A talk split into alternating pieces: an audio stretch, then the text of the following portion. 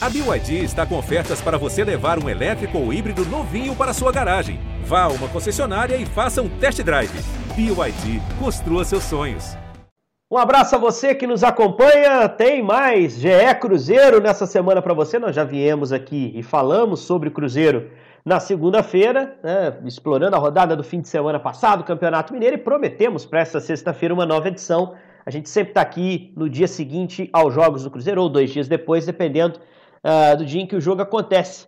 E hoje é dia de falarmos sobre a estreia do Cruzeiro na Copa do Brasil, né? Uma estreia uh, aguardada, um campeonato importante para o Cruzeiro na temporada, e uma estreia em que o Cruzeiro teve que se valer de novo do regulamento para passar pelo modesto São Raimundo de Roraima, né? Foi adversário também no ano passado. O ano passado foi 2 a 2 esse ano foi 1 a 1 Eu sou Henrique Fernandes, vou tocar a bola com vocês aqui no nosso GE Cruzeiro. E para repercutir esse jogo importante, os dois titulares da cobertura diária do Cruzeiro no nosso GE.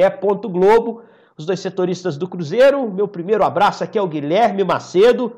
Sofrido, hein? Mas passou. Cruzeiro segue adiante, pega o América de Natal, conseguiu passar pelo São Raimundo. Mais uma vez sem vencer, hein, Guilherme? Um abraço. Fala Henrique, Gabriel, amigos ouvintes. Muito sofrido, muito sofrido. Mais uma vez, ano passado já foi, né? Todos os mata-matas, na verdade, em 2020 foram sofridos para o Cruzeiro e 2021 começa da, me da mesma forma. Pior atuação do Cruzeiro na temporada, e aí eu acho que isso também tira um pouco que o, o campo teve de peso nesse resultado. Campo realmente muito ruim, atrapalha em vários aspectos, a gente vai falar sobre isso aqui. Mas o Cruzeiro, por pouco, não é eliminado também pelos próprios erros e não só é, pelo gramado ruim lá em Boa Vista. Para mim também foi a pior atuação do Cruzeiro nessa temporada, logo agora, hein? Precisava pelo menos ter um pouquinho mais de firmeza, solidez para seguir adiante, para não colocar em risco a classificação. Enfim, importante é que seguiu adiante. Gabriel Duarte, um grande abraço para você, Gabi. Concorda que foi o pior jogo do Cruzeiro nos quatro feitos na temporada 21 até agora? Um abraço. Abraço, Henrique, abraço, Guilherme, abraço todo mundo que está nos ouvindo nessa outra edição, nossa nova edição do podcast do Cruzeiro. Eu volto com os relatores. O Cruzeiro, para mim, fez a pior partida da, da temporada 2020. Apresentou algumas situações de, e dificuldades que não vinha apresentando em outras partidas, na, na minha opinião. Eu acho que foi um ponto de atenção que Felipe Conceição teve. E eu acho que todo mundo esperava um Cruzeiro diferente daquele Cruzeiro que empatou com o São Raimundo no ano passado, também na primeira fase da Copa do Brasil mas em alguns momentos o Cruzeiro teve até mais dificuldades do que o ano passado. Então, assim, é um ponto a, a ficar de alerta, assim, o Cruzeiro no, no restante da temporada. É verdade. Acho que serve como alerta, sim. O time é construção, o time é tentativa e erro, o time é tentar exaltar o que deu certo e depois o que deu errado, claro, trabalhar para corrigir. E muita coisa deu errado, né, Guilherme? O time do Cruzeiro, principalmente primeiro tempo, paupérrimo, muita dificuldade para tirar a bola lá de trás, levar para frente. Estava trabalhando nessa partida ao lado do, do Gustavo Villani, do Pedrinho. É, é, foi um jogo que eu cheguei a dizer assim: olha, eu não sei nem se os atacantes, os meios estão numa noite boa, porque a bola não chegou ao pé deles. assim. Eu não sei se tecnicamente uma noite boa do Claudinho, uma noite boa do Sobis, porque esses caras não tocaram na bola. E aí, claro, tem culpa dos caras, mas também tem culpa de um time que não leva a bola lá na frente. Transições muito prejudicadas, ofensiva, defensiva no lance do gol do São Raimundo. É por aí a análise do primeiro tempo. Vamos primeiro pegar essa primeira parte do jogo, até porque no segundo tempo a coisa melhorou um pouquinho, mas o primeiro tempo foi feio, né? Sem dúvida, Henrique. Eu acho até que esse primeiro tempo me lembrou um pouco é, o contexto do que foi o jogo contra a Caldense, que o Cruzeiro também fez um primeiro tempo muito ruim. E por que que lembra? Eu acho que é aquele jogo contra a Caldense. Mas porque naquele jogo o Cruzeiro também teve esse tipo de dificuldade, custou a compactar, teve dificuldade para marcar com as linhas próximas. O Adriano ontem estava correndo atrás de dois, três jogadores o tempo quase todo, Ramon dando bote lá na frente, tanto é que levou cartão amarelo em uma falta no meio campo. O gol, o gol do São Raimundo parte de uma volta, é, um escanteio. O Cruzeiro ganhou o escanteio a partir de uma chance perigosa do Bruno José. E nesse escanteio a recomposição foi muito lenta. E aí o Cruzeiro falhou, também não teve. O, o, Alan Ruschel não tirou o espaço do Carlinhos no cruzamento. O Adriano foi do, dobrar com ele na marcação, mas também não tirou o espaço. Enfim, Cruzeiro errou demais no primeiro tempo. E acho até que 1 a 0 talvez tenha sido lucro para o Cruzeiro. Dentro do que o São Raimundo apresentou, o Carlinhos é, o bom lateral do São Raimundo, fez um bom jogo, é, assustou o Fábio num chute de fora da área. Enfim, o, o São Raimundo criou volume para fazer até mais de 1 a 0 no primeiro tempo.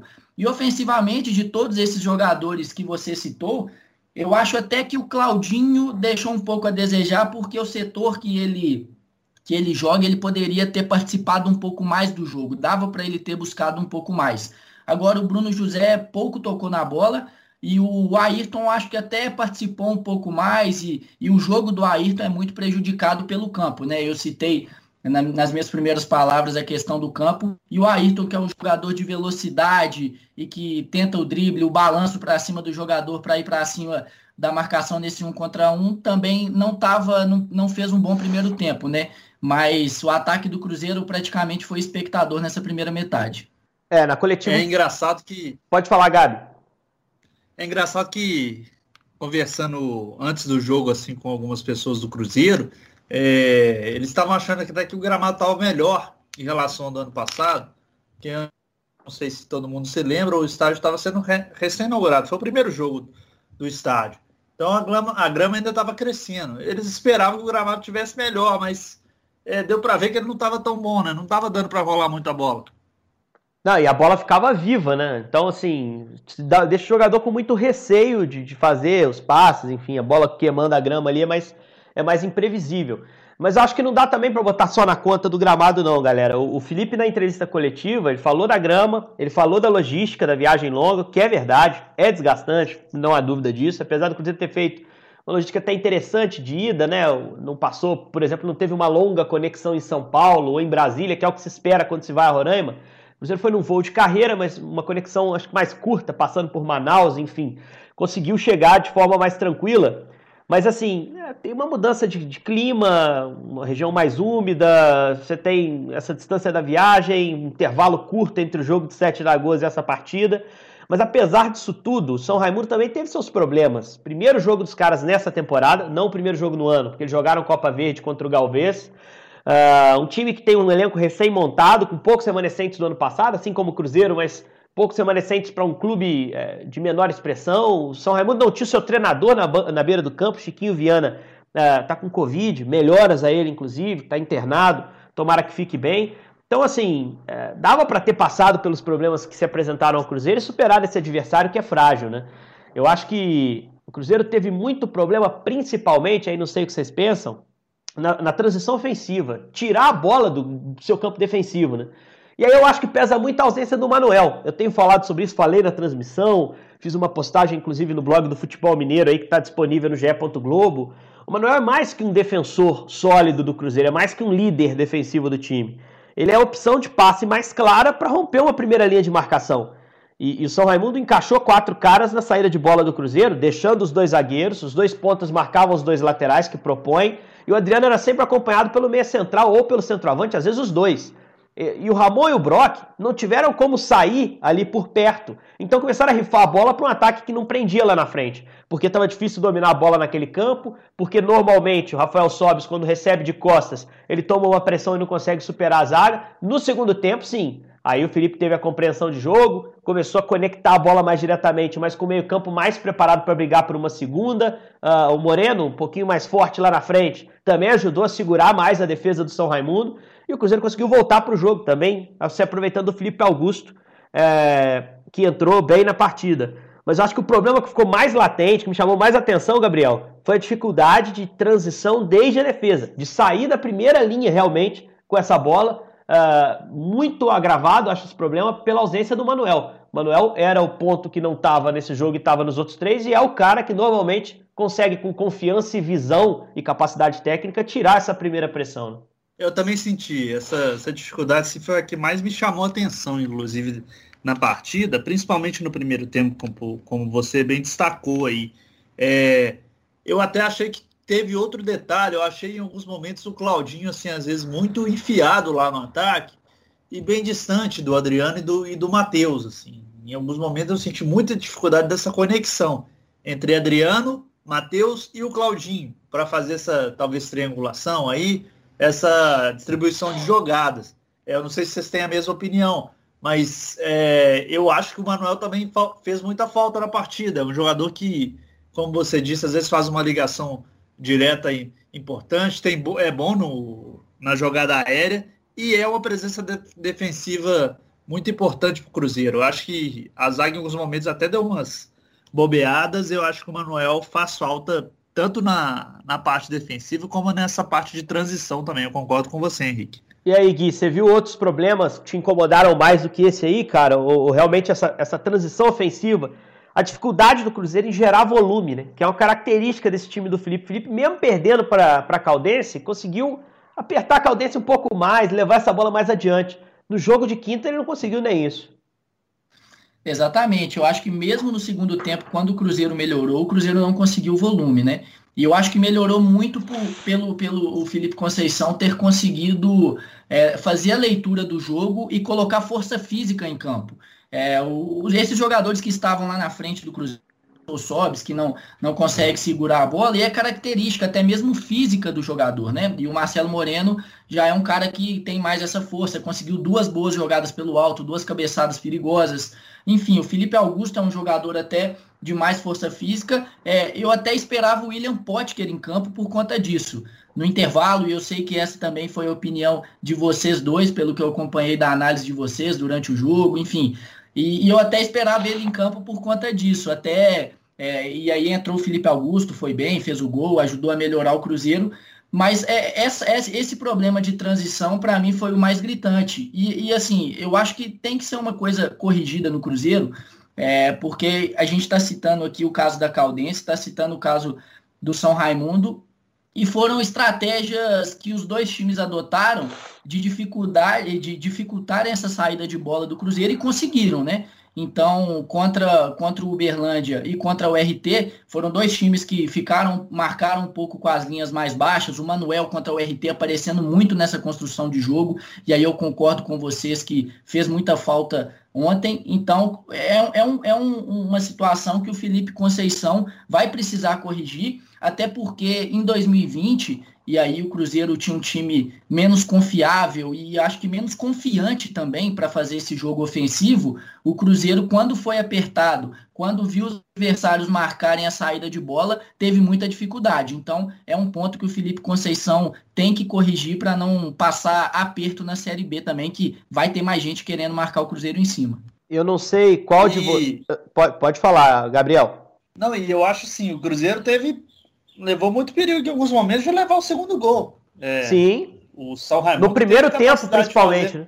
No primeiro tempo, principalmente. É, tiveram dois chutes a, a, gol lá.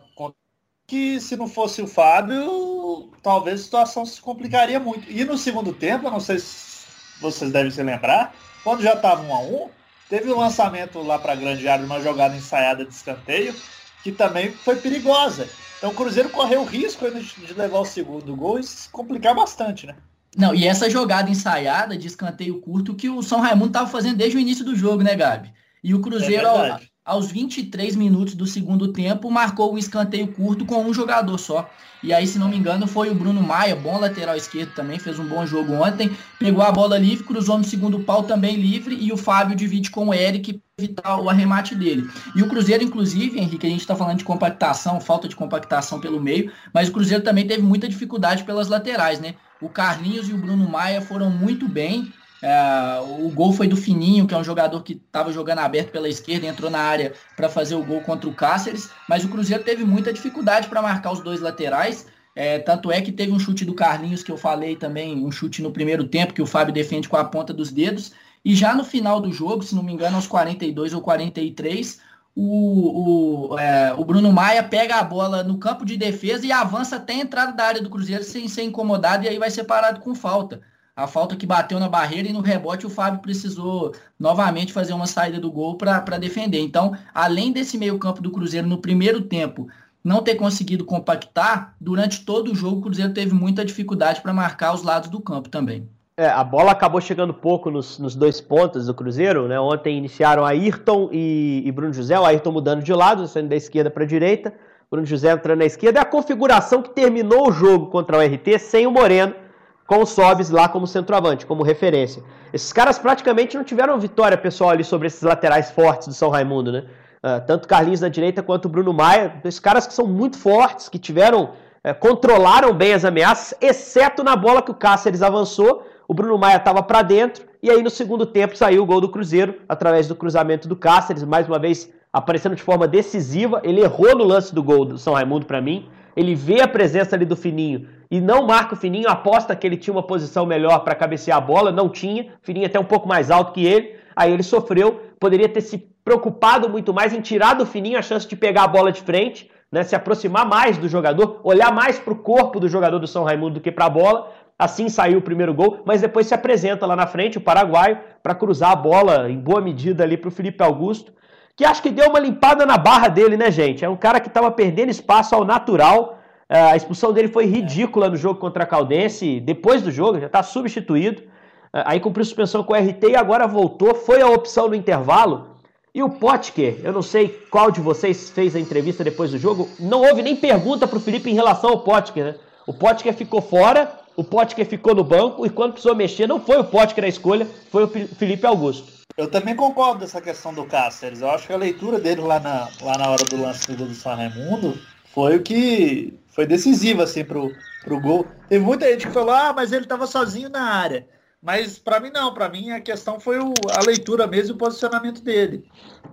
A questão do ataque, eu acho que para mim não tem dúvidas que o Potker realmente perdeu lugar na equipe. O Ayrton, para mim, tem que ser titular nesse, nesse time aí. E para mim fica essa briga agora entre Felipe Augusto e Bruno José. O Bruno entrou bem contra o RT, fez uma boa estreia. Ontem já não foi bem no primeiro tempo, foi substituído. E o Felipe, que é um homem de confiança, do, do Felipe Conceição. Felipe Augusto é um homem de confiança do xará dele, Felipe Conceição. Entrou ontem e fez o gol, né? Fez o gol da classificação. Então, para mim, essa é a grande dúvida neste momento no ataque do Cruzeiro. Eu, eu acho também que tem um comando de ataque, viu, meus amigos? É, a gente até falou que depois do jogo contra a Caldense, problematizou, é, falou sobre essa possibilidade de, quem sabe, o Cruzeiro ter um homem de área pelo volume de chances que criam. E o Cruzeiro, nos últimos. É, o, Felipe, o Felipe Conceição já mostrou que é merecimento, né? Como diz o Tite, como o Tite gosta de usar essa palavra. Os jogadores que entram bem permanecem no time. E o Marcelo Moreno entrou bem nos últimos dois jogos.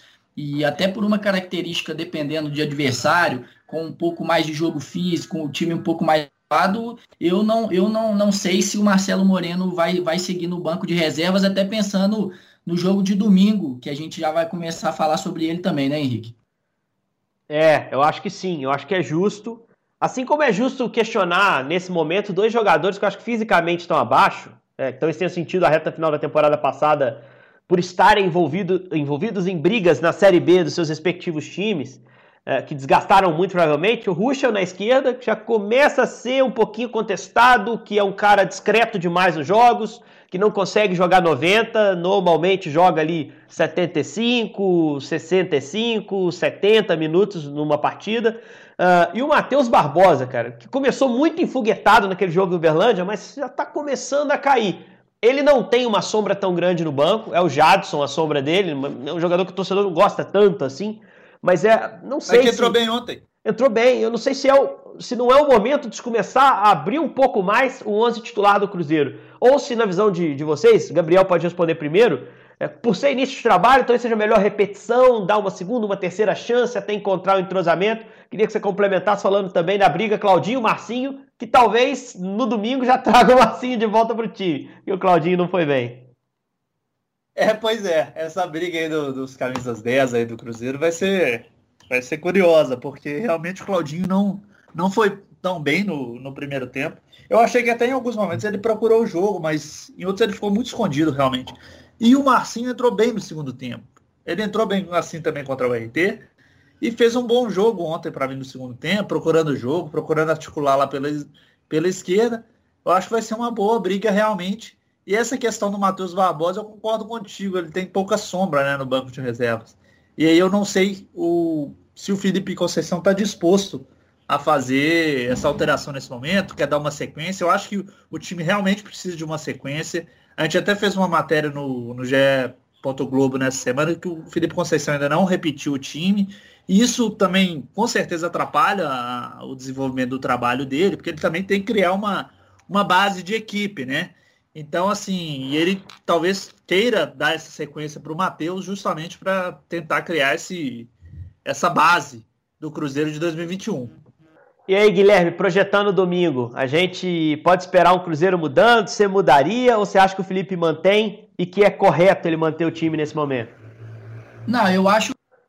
Eu acho o Felipe Conceição já tem mantido, é, assim, a base dele a gente já consegue ter uma ideia clara, base, estilo de jogo, enfim, e que você falava muito, né, Henrique, antes mesmo dele começar o trabalho, de, dos jogos começarem, você já falava dessa ideia de jogo dele e que vem se concretizando pelo que a gente está vendo.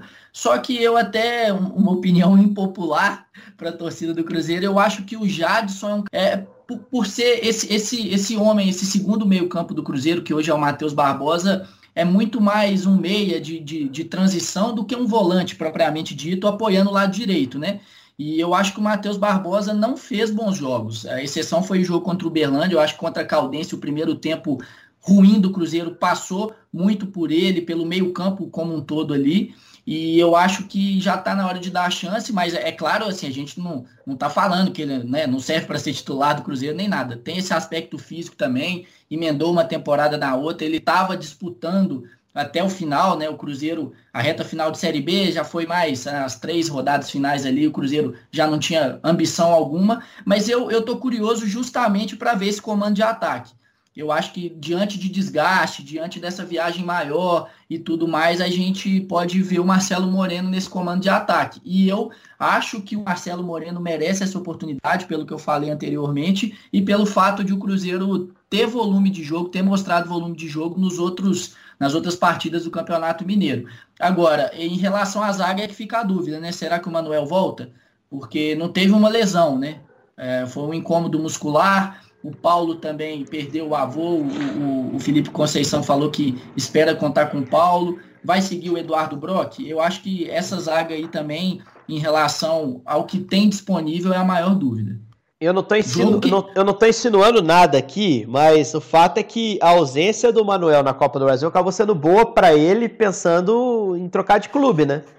É, no meio do ano ele pode servir uma outra equipe. Se tivesse jogado pelo Cruzeiro, não poderia representar nenhuma outra agremiação na Copa do Brasil, né?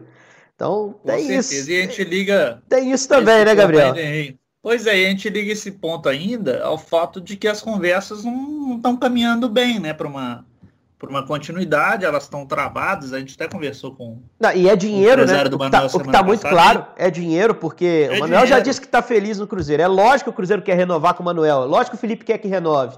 Ontem ele até fugiu da entrevista, na entrevista, né, de falar sobre o Manuel, falou que isso aí é com empresário e diretoria. Mas assim, é grana, né, Gabriel? É, e, e o Manuel é um jogador que tem mercado. A gente vem conversando isso. É um jogador que tem clubes de Série A interessados, ele já teve passagem na Turquia não foi bem lá, né? Não teve oportunidade. Então, um jogador assim que, que tem condições de conquistar, assim, claro, o Cruzeiro é um clube gigante, mas tá na Série B neste momento. Tem clubes na Série A que estão de olho nele, sabem que está no término de contrato. Então, assim, é uma situação complicada para o Cruzeiro resolver, porque ainda pesa essa outra questão do mercado além do dinheiro. E, e, tem a situação também, ele tem contrato até o meio do ano, o Manuel já falou que vai cumprir esse contrato, mas o que a gente sabe é que há um acordo de cavalheiros, digamos assim, né, do staff dele com a diretoria do Cruzeiro. À época, quando ele voltou, quem estava na diretoria de futebol era o David, e houve um, um, um, um combinado ali entre as partes de que se houvesse uma proposta vantajosa para o Manuel, o Cruzeiro não, não dificultaria essa liberação. E agora, com o término do contrato se aproximando, as conversas emperradas, é ainda mais natural que isso aconteça, né? Caso chegue uma proposta. E a gente tem que pensar que ainda está início de temporada, né? Apesar da gente estar tá em março, essa época o mercado já está começando a dar aquela esfriada. Nesse caso de 2021, é agora que está aquecendo, né? Então é bom a gente ficar bem atento a isso também. É verdade. Agora a gente tem que estar tá muito esperto em relação a essa questão do Manuel e acho que enfim, é, é, pouco provável que ele permaneça no Cruzeiro pelo contexto como um todo. Eu mesmo vou ficar muito surpreso se esse contrato for renovado.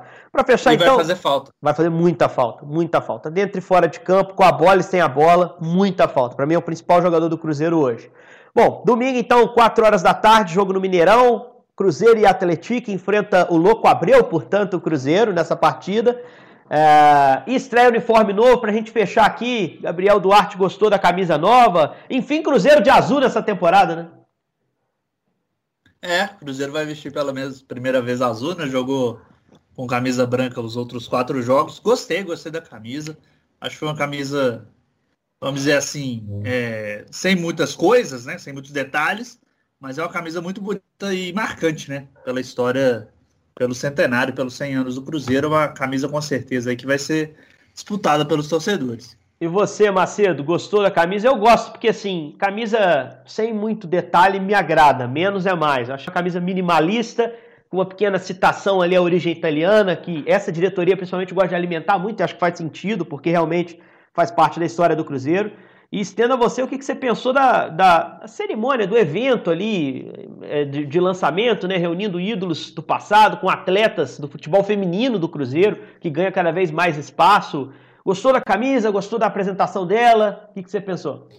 Gostei bastante da camisa, Henrique. Eu acho até, assim, é, eu tenho alguns tios e até meu pai fala também. Camisa do Cruzeiro e do Internacional, que tem cores fortes e predominantes, né? O azul e o vermelho. Se não inventar, não tem como ficar feia, né? Dificilmente vai ficar feia. E eu acho que essa do Cruzeiro ficou muito bonita. Os detalhes dourado deram é, uma diferenciada em relação aos últimos anos e gostei bastante. E sobre a apresentação, bacana demais. A gente fica vendo é, o que a gente não pode falar dessa, dessa atual gestão do Cruzeiro é sobre valorização dos ídolos, né? A gente vê que o pessoal tá, tá valorizando muito quem passou pelo clube, ídolos das antigas, né? E, e até muito poucos jogadores às vezes falam de Douglas, enfim, lembram de outros jogadores e o Cruzeiro valoriza esses atletas menos midiáticos, digamos assim, futebol feminino também. E eu fiquei é, muito feliz de ver, por exemplo, o Natal, né? Você vê Sim. que é um cara. Eu, eu tive a oportunidade de conviver com o Natal é, é, por algum tempo e assim é um cara muito simples, muito humilde e que qualquer conversa que você tem com ele sobre o Cruzeiro, ele se emociona. Então, ele fazer parte disso também, ver ele fazer parte disso é muito legal. E ele ficou emocionado, né? O Cruzeiro publicou uma foto sensacional para mim. A melhor foto da apresentação do uniforme foi a do Natal emocionado vestindo a nova camisa. É, o próprio Gomes, Giovanni também, caras que são pouco reverenciados, até porque pararam há pouco tempo, né? Giovanni não é do tamanho do Marcelo Ramos, por exemplo, que também estava lá, mas o Giovanni fez um dos gols mais importantes da história do clube, né, gente? Aquele gol lá contra o São Paulo um cara que fez o trajeto todo de base, foi vendido para um grande clube do futebol internacional. O Barcelona ajudou o clube financeiramente. Bem bacana essa ação e muito bonita a camisa. Estou ansioso para ver em campo e para ver nas mãos, porque acho que são três impressões que eu tenho quando se lança uma camisa. Primeiro a foto, depois no campo e depois a camisa na mão, vendo de perto, para a gente construir a nossa opinião. No domingo a gente vai começar a saber. Um grande abraço para vocês, rapaziada. Na segunda-feira a gente volta com mais um GE Cruzeiro para repercutir aí já o Cruzeiro e Atletique, próxima rodada do Campeonato Mineiro. Valeu!